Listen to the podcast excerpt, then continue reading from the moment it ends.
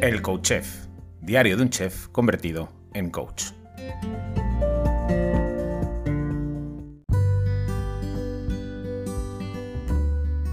Hola, bienvenido, bienvenida a un nuevo episodio del Coach Chef, diario de un chef convertido en coach.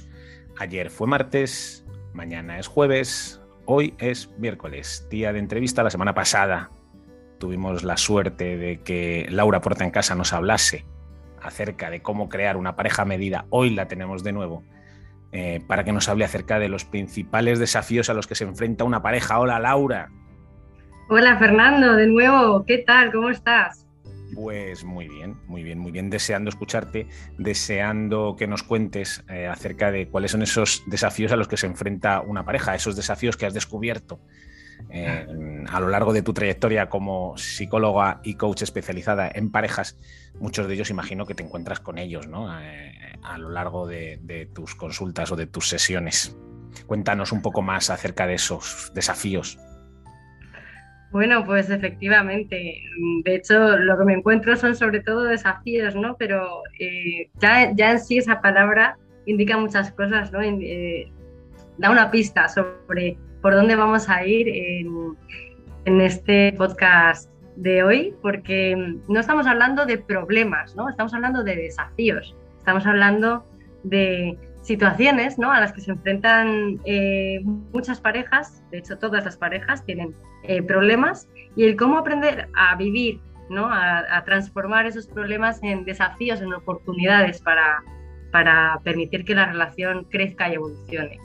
Bueno, los chinos, los chinos, para eh, definir la palabra eh, problema, utilizan dos, dos, dos eh, no sé cómo los llaman, dos kanjis son los japoneses. Bueno, los chinos no sé cómo los llaman. Dos iconos, que no son iconos, pero bueno. Uno es problema y crisis. Ah, no, mira, es. La palabra crisis en chino es por un lado, problema y por otro, oportunidad. Eso es lo que yo quería decir. Eh, una crisis es una oportunidad a partir de un problema para mejorar, ¿no? Ah, qué interesante, pues no sabía que ese término lo utilizaban. ¿Eran los chinos al final o no? Los chinos, los chinos, los chinos. los chinos, eh, la palabra crisis, crisis, eh, lo, pasaré por ahí, lo pasaré en la descripción del vídeo, del podcast. Pondré el enlace para que veáis esa palabra crisis china. Pues qué interesante. Bueno, efectivamente, crisis en, creo que es en latino, en griego, significa eh, cambio, ¿no? Entonces, al final, eh, una crisis es un proceso de algo que es diferente.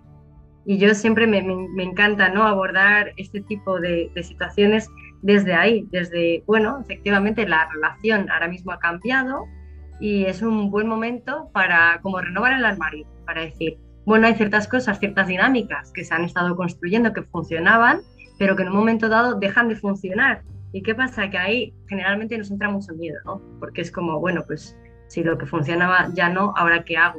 Pues ya no funciona, ¿no? Pues esto se va a romper, se va a acabar. Es como, oye, ¿no? Que no cunda el pánico. Simplemente es que al igual que en un primer momento aprendisteis a generar ciertos patrones, conductas o dinámicas, pues se pueden volver a crear y, a saber dejar, dejar ir ¿no? ciertas cosas. Mm, porque, mm, ¿cuáles son, cuáles son, entrando ya en, materia, cuáles son los principales desafíos a los que una pareja cuando está, pues no sé si consolidándose o creándose o incluso cuando es ya pareja, eh, ¿cuáles son los principales desafíos a los que se enfrentan? Bueno, pues mira, por ir un poco por orden cronológico, un desafío eh, que me encuentro muy a menudo en las parejas que están iniciándose es el, de repente darse cuenta que la forma que tiene cada uno de expresar el cariño o el amor es muy diferente, ¿no? Porque digamos que cada uno en casa aprende a, a expresar el cariño y a recibirlo de una determinada forma. Y entonces damos por hecho que cuando yo quiero, por ejemplo, hago regalos, pues si la otra persona me quiere también me va a hacer regalos. Y luego resulta pues que no, que la persona, pues que mi pareja en vez de hacerme regalos, pues me dice cosas bonitas.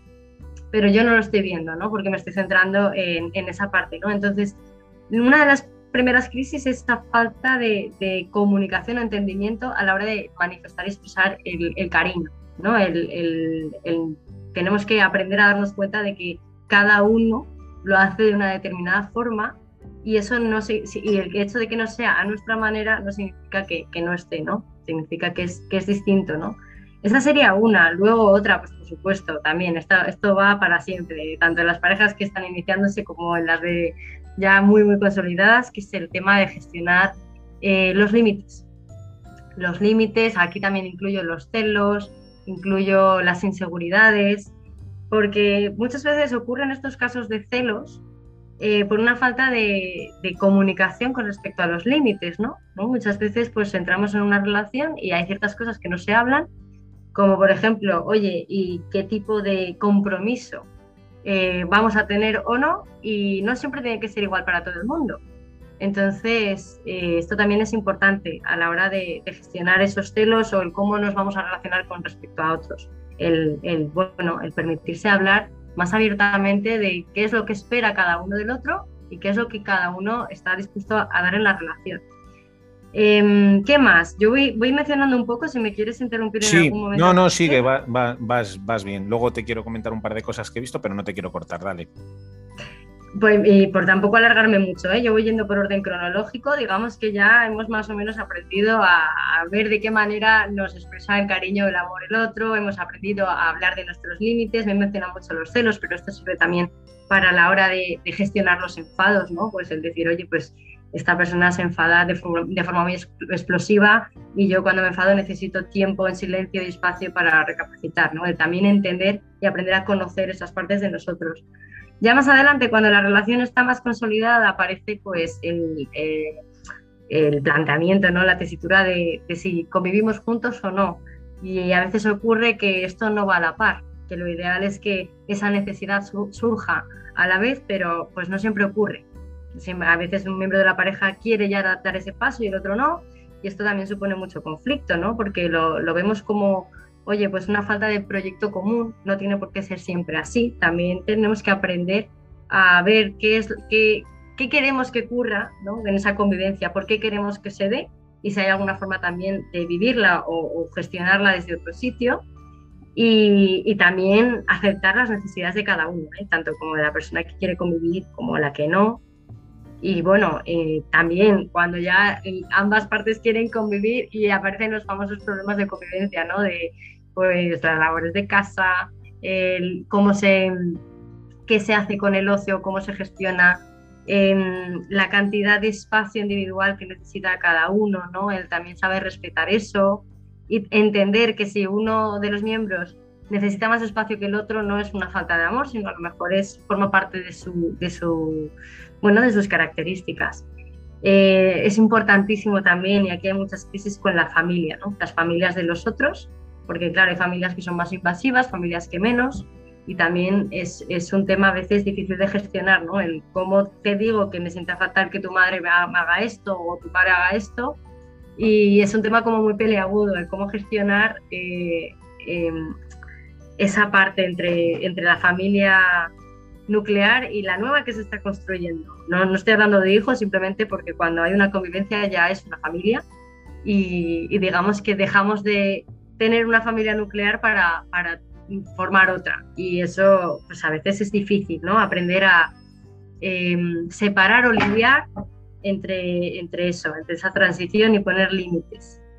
¿Qué más? Em, sí, esta crisis también muy importante que es un poco ya cuando la pasión se ha sentado más, cuando ya tenemos una vida muy, muy eh, establecida, muy consolidada, ya está todo muy hecho, cómo, cómo conseguir que la relación siga siendo excitante, motivante y, que no caiga en una rutina, en una monotonía excesiva, ¿no? Es decir, bueno, es que yo ya estoy pues por inercia, ¿no? Ni, ni te acuerdas por qué estás, ¿no? Eso es muy importante. Y aquí sí que diría que es uno de los grandes desafíos porque es una cosa que, que no es eh, que se solucione puntualmente y ya está, es una cosa que hay que, mantener eh, todo el tiempo. Y me, gusta siempre poner el ejemplo del ejercicio físico, ¿no? Con, con esta crisis de no, no, permitir que la relación caiga en la monotonía. Porque no es una cosa que hagas una vez y ya está, y ya se ha solucionado hasta dentro de seis meses.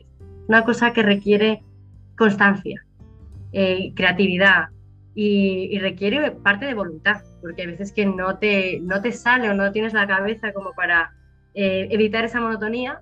Y, yo aquí sí que soy muy partidaria de, de, oye, pues de mentalizarse de que las relaciones están para disfrutarlas, pero que también requieren trabajo y esfuerzo. ¿no? Y, también es bonito el ver esa parte de, sí, requiere trabajo y esfuerzo, mm, pero, pero da frutos y resultados. ¿no? No, me, no me gusta concebir las relaciones como solamente un elemento para disfrutar y divertirse, porque, porque creo que se pierden muchas cosas. Y sí que hay una parte de, de trabajo y de sacrificio que no siempre estamos dispuestos a asumir, pero que si realmente la, la relación, eh, queremos ese, ese, compromiso en la vida, tenemos que, que, que, tenerlo en cuenta, ¿no? Más crisis. Y no me quiero extender muchísimo más, las voy mencionando por encima. Eh, la llegada de los hijos.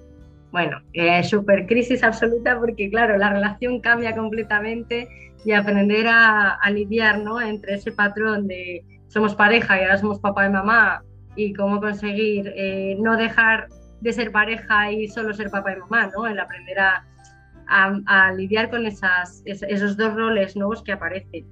Y luego ya, eh, yéndome a muchos años más, más allá, eh, la crisis del síndrome del nido vacío, ¿no? Cuando tú tienes hijos, entras en, en ese pack ya de, de familia total y, y, con ese rol de papá y mamá y ya te acostumbras, ya una vez superas esa crisis fenomenal y de repente pues los hijos se van de casa. ¿Y ahora qué? ¿No? Muchas, muchas parejas se asustan porque ya no se acuerdan de cómo estar juntos sin los hijos de por medio. Y eso también es, es una cosa que, bueno, es como, digamos, un, una consecuencia que ocurre si no se ha ido trabajando esa, eh, esa no monotonía de la que estaba hablando antes. Claro, porque muchas parejas que tienen hijos, al final el, único motivo de existencia de esa pareja es el cuidado de los hijos. se centran tanto, tanto, tanto en el cuidado de los hijos que descuidan, por un lado, la pareja y se descuidan a sí mismos como individuos, ¿no? Y cuando los hijos desaparecen, ¿qué queda? ¿Qué queda? Efectivamente. Y de hecho, eh, eh, de hecho, es un problemón también para los hijos, ¿no? Porque muchas veces pensamos en, oh, qué super madre o qué, qué super padre, que es todo por y para los hijos. Y realmente la intención es muy bonita, pero no nos estamos dando cuenta del peso y la carga que dejamos en los hijos, ¿no? Porque imagínate cómo crece una persona pensando que es que ahora su madre o su padre o los dos no, no tienen vida si no es a través de ellos, no, no tienen sentido a su vida, porque el sentido no, se lo han dado a los hijos. Em, entonces eso es muy peligroso y aunque se haga con muy buena intención hay que vigilarlo mucho porque el mejor regalo que, que les puedes dar a los hijos es el, el estar tú bien y el, el, tener tu propia vida, ¿no? Más allá de, por supuesto, pues, todo lo que implica ser padre y madre, que, que eso es, indudable, ¿no? Claro, porque imagínate ese niño o esa niña que ha crecido pensando que, que, lo es todo para esos padres, es el pegamento que lo une cuando, esos padres se separan ¿Cómo puede afectar eso al niño ¿no? o a la niña? ¿De qué manera puede afectar a un niño o una niña eso? Cuando ha aportado esa carga y de repente los padres se separan. El niño pensará que he hecho mal, eh, qué, ha pasado, eh, qué he hecho de manera inconveniente, qué ha sucedido, qué he hecho yo mal directamente, ¿no? Para que mis padres se separen. Bueno, pero eso lo podemos tratar en otro episodio. Sí que es cierto que cuando has hablado del desafío del nacimiento del primer hijo, yo, yo mis amigos que, que, han sido padres, a mí me han dicho, ha sido la, la cosa más bonita que me ha pasado en la vida, pero a la vez el mayor desafío al que nos hemos enfrentado como pareja, porque es brutal, brutal pasar de repente no a un segundo plano, un tercero, un cuarto, un quinto, un sexto plano. O sea, la sensación que me han compartido es, mira, es muy bonito, pero de repente yo ya no soy fulanito, el de los palotes, yo soy el padre de, de, de Menganito. El padre de Menganito, o sea, pasa mi persona a un segundo plano, soy el cuidador.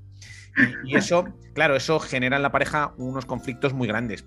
Sí que intuyo, porque te iba a preguntar que, que, que, ese desafío, ¿cuál es la herramienta ¿no? mágica para, para, lidiar con todos esos desafíos? Pero yo he ido tomando nota, he ido tomando nota de lo que ibas diciendo y creo que he adivinado cuál es la herramienta, a ver si es así. Me hablabas de comunicar la forma en la que expresamos cada uno de nosotros el cariño, comunicar límites y expresarlos, comunicar qué queremos que ocurra en la pareja, ¿no? De manera conveniente, comunicar las necesidades de cada uno, comunicar eh, ese espacio que necesitamos cada uno de nosotros y cómo queremos gestionarlo. Es la comunicación, eh, la varita mágica que hace que superemos desafíos. Bueno, efectivamente la comunicación es la madre del cordero, ¿no? Porque ¿qué es la comunicación? El uso de la palabra. Y solamente desde ahí, desde ahí podemos empezar a construir y trabajar. Ahora, no solo vale la comunicación, ¿no? Mm, es, importante expresar efectivamente límites, em, ver cómo el otro expresa el cariño, hablar, hablar entre la pareja y, de esto es, es, maravilloso, ¿no? Porque te une mucho más y, te permite acercarte al otro, pero más allá de la comunicación están las acciones, ¿no? Está el, vale, mm, pues tú me expresas el cariño así, pero yo te he dicho que, que yo me gusta recibirlo de esta manera. Bueno, pues da un paso más, ¿no? intenta hacer la acción, el respeto. Claro, el respeto también, todo forma efectivamente parte de la comunicación, porque el respeto, asertividad, eh, todo, son en el fondo herramientas ¿no? para, para comunicarse o hacerse entender con el otro. Pero, mm, insisto, hay muchas maneras de comunicarse, no solamente la palabra. Y, bueno, sí, en el fondo te estoy dando toda la razón porque es la clave.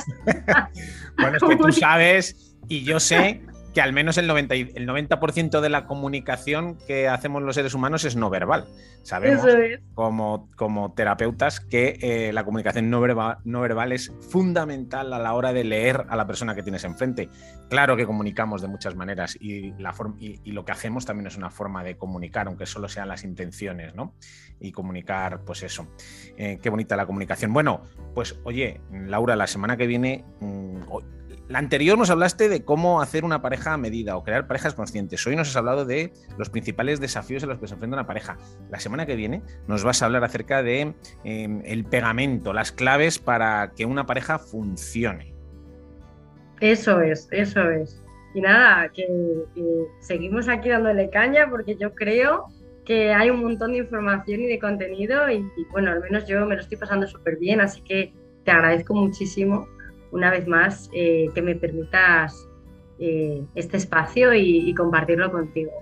Nada, muchas gracias a ti por compartir tu conocimiento. Laura, nos vemos la semana que viene, ¿sí? Sí, por supuesto. Venga, y a vosotros, oyentes, como siempre os digo, hacedme saber que, estás ahí, que estáis ahí al otro lado. Dejadme un comentario, una valoración o un like en cualquiera de las plataformas. O si te ha gustado este episodio un montón, compártelo por ahí en las redes sociales. Porque saber que estás ahí, sentir que estás ahí, hace de verdad que esto que hago a diario merezca la pena. Nos vemos mañana. Besos y abrazos.